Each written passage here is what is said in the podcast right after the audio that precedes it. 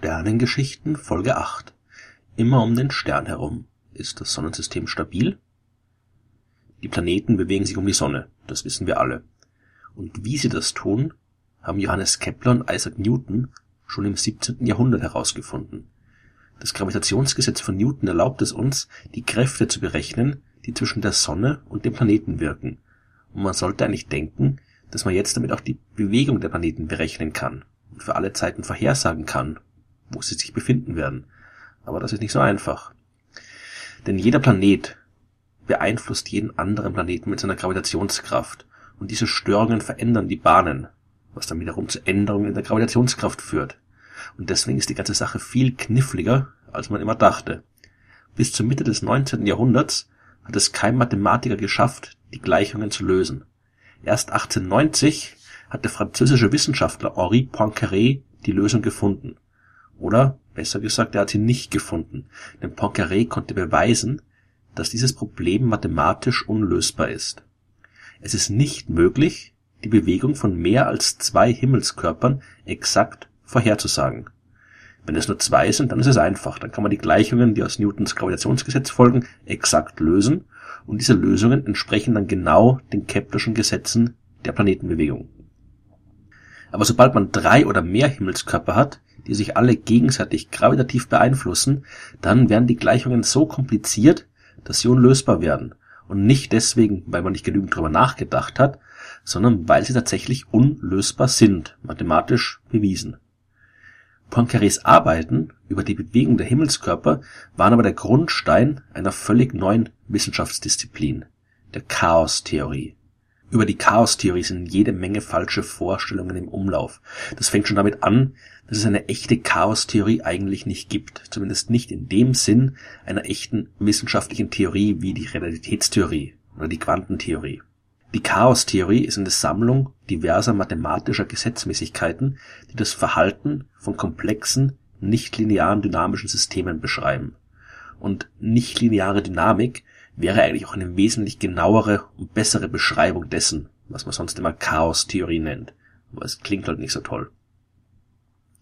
Um das Chaos zu erklären, wird oft der berühmte Schmetterlingseffekt bemüht. Ja, der Flügelschlag eines Schmetterlings im Amazonas soll einen Wirbelsturm über Europa auslösen können.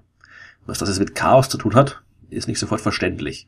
Und das liegt daran, dass der Schmetterlingseffekt nichts mit Schmetterlingen zu tun hat, die Wirbelstürme auslösen. Das ist nur ein Beispiel und noch dazu eines, das im Laufe der Zeit immer wieder falsch erzählt worden ist und äh, heute völlig unverständlich und mit dem eigentlichen Thema nichts mehr zu tun hat. In Wahrheit geht es um das Verhalten nichtlinearer Systeme und der Schmetterling war ursprünglich eine Möwe.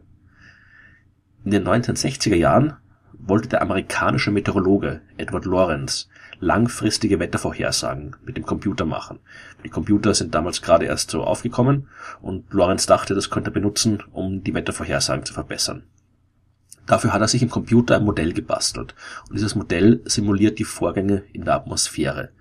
Damit hat er jetzt jede Menge Simulationen durchgeführt und jede Menge Ergebnisse bekommen.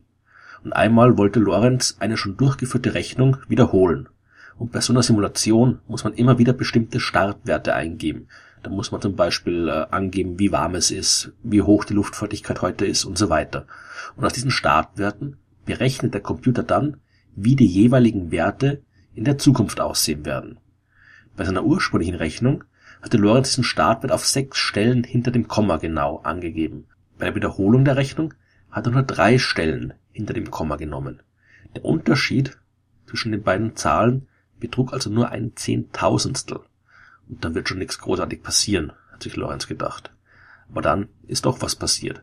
Denn nach einer gewissen Zeit sind die Ergebnisse extrem stark voneinander abgewichen. Die Wiederholung der Rechnung hätte eigentlich das gleiche Ergebnis liefern sollen wie zuvor. Aber es kam was ganz anderes heraus. Und der Grund dafür war dieser minimale Unterschied in den Startwerten. Und genau dieses Verhalten kennzeichnet chaotische bzw. nichtlineare Systeme. Stellen wir uns als Beispiel eine große Schüssel vor, Suppenschüssel, und einen Tennisball. Wenn ich jetzt den Ball in die Schüssel fallen lasse, dann wird er innen drin hin und her springen, am Ende aber immer genau in der Mitte der Schüssel zur Ruhe kommen. Es ist vollkommen egal, wie ich den Ball in die Schüssel werfe, am Ende ist das Ergebnis immer gleich. Jetzt drehen wir die Schüssel um, sodass der Boden oben ist. Wenn ich jetzt den Ball darauf fallen lasse, dann kann alles Mögliche passieren. Der Ball kann links von der Schüssel runterrollen, der kann rechts runterrollen, der kann vorne runterfallen, der kann hinten runterfallen, der kann sogar oben auf dem Schüsselboden liegen bleiben. Was genau passiert, das hängt extrem stark davon ab, wie und wo ich den Ball fallen lasse. Keine zwei Versuche werden identische Ergebnisse liefern. Im ersten Fall haben wir ein lineares System ohne Chaos. Es war alles genau vorhersagbar. Der Ball wird immer in der Mitte der Schüssel zur Ruhe kommen. Der zweite Fall ist ein chaotisches, nicht lineares System. Es lässt sich nicht vorhersagen, was passieren wird. Schon die kleinste Änderung in den Anfangsbedingungen kann zu großen Änderungen beim Ergebnis führen. Und genau das hatte Lorenz auch bei seinem Wettermodell beobachtet. Minimalste Unterschiede in den Anfangswerten können sich im Laufe der Zeit zu enorm großen Unterschieden auswachsen. In einem Vortrag hat er das mit dem Flügelschlag einer Möwe verglichen. Schon so eine kleine Änderung am Anfang kann am Ende zu ganz unterschiedlichen Ergebnissen führen, und erst später wurde dann das heute gebräuchliche Bild des Schmetterlings benutzt. Auch unser Sonnensystem ist so ein nichtlineares System. Kleine Änderungen in den Anfangsbedingungen können auch hier im Laufe der Zeit zu sehr großen Änderungen anwachsen. Und im Fall der Planetenbewegung sind es die Resonanzen, die für das Chaos verantwortlich sind. Eine Resonanz tritt immer dann auf, wenn die Umlaufzeit von zwei Planeten oder anderen Himmelskörpern in einem ganzzahligen Verhältnis zueinander steht. Stellen wir uns jetzt zwei Planeten vor, die beide um die Sonne laufen. Der eine Planet braucht dafür genau 100 Tage, der andere braucht genau 200 Tage. Das ist ein Verhältnis von 2 zu 1. Während der eine zwei Runden um die Sonne schafft, vollendet der andere genau eine. Und alle 200 Tage stehen die Planeten wieder genauso im gleichen Verhältnis zueinander, wie sie davor gestanden sind. Man kann es mit einer Kinderschaukel vergleichen. Die schwingt auch hin und her. Und wenn ich ihr immer im richtigen Moment einen Schubs gebe, dann wird sie immer höher und höher schwingen, obwohl ich immer nur die gleiche Kraft anwende. Bei Himmelskörpern auf resonanten Bahnen ist es genauso.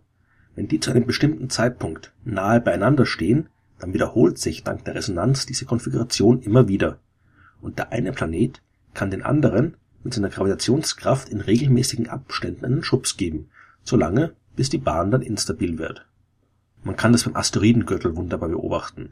Der befindet sich zwischen den Bahnen von Mars und Jupiter und genau dort, wo eigentlich die Asteroiden sein müssten, die in einer bestimmten Resonanz zu Jupiter stehen, da findet man keine, denn die hat der Jupiter im Lauf der Zeit alle rausgeschubst.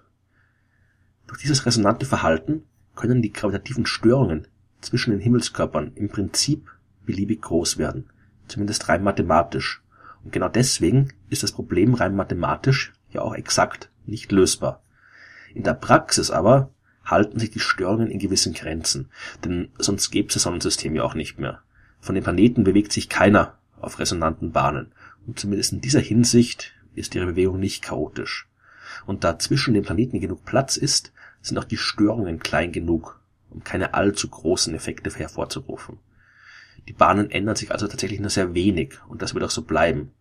Vermutlich, denn ganz exakt kann man es ja nicht wissen. Die Störungen könnten sich im Lauf der Zeit schon summieren und irgendwann so groß werden, dass es tatsächlich zu Resonanzen und Chaos kommt.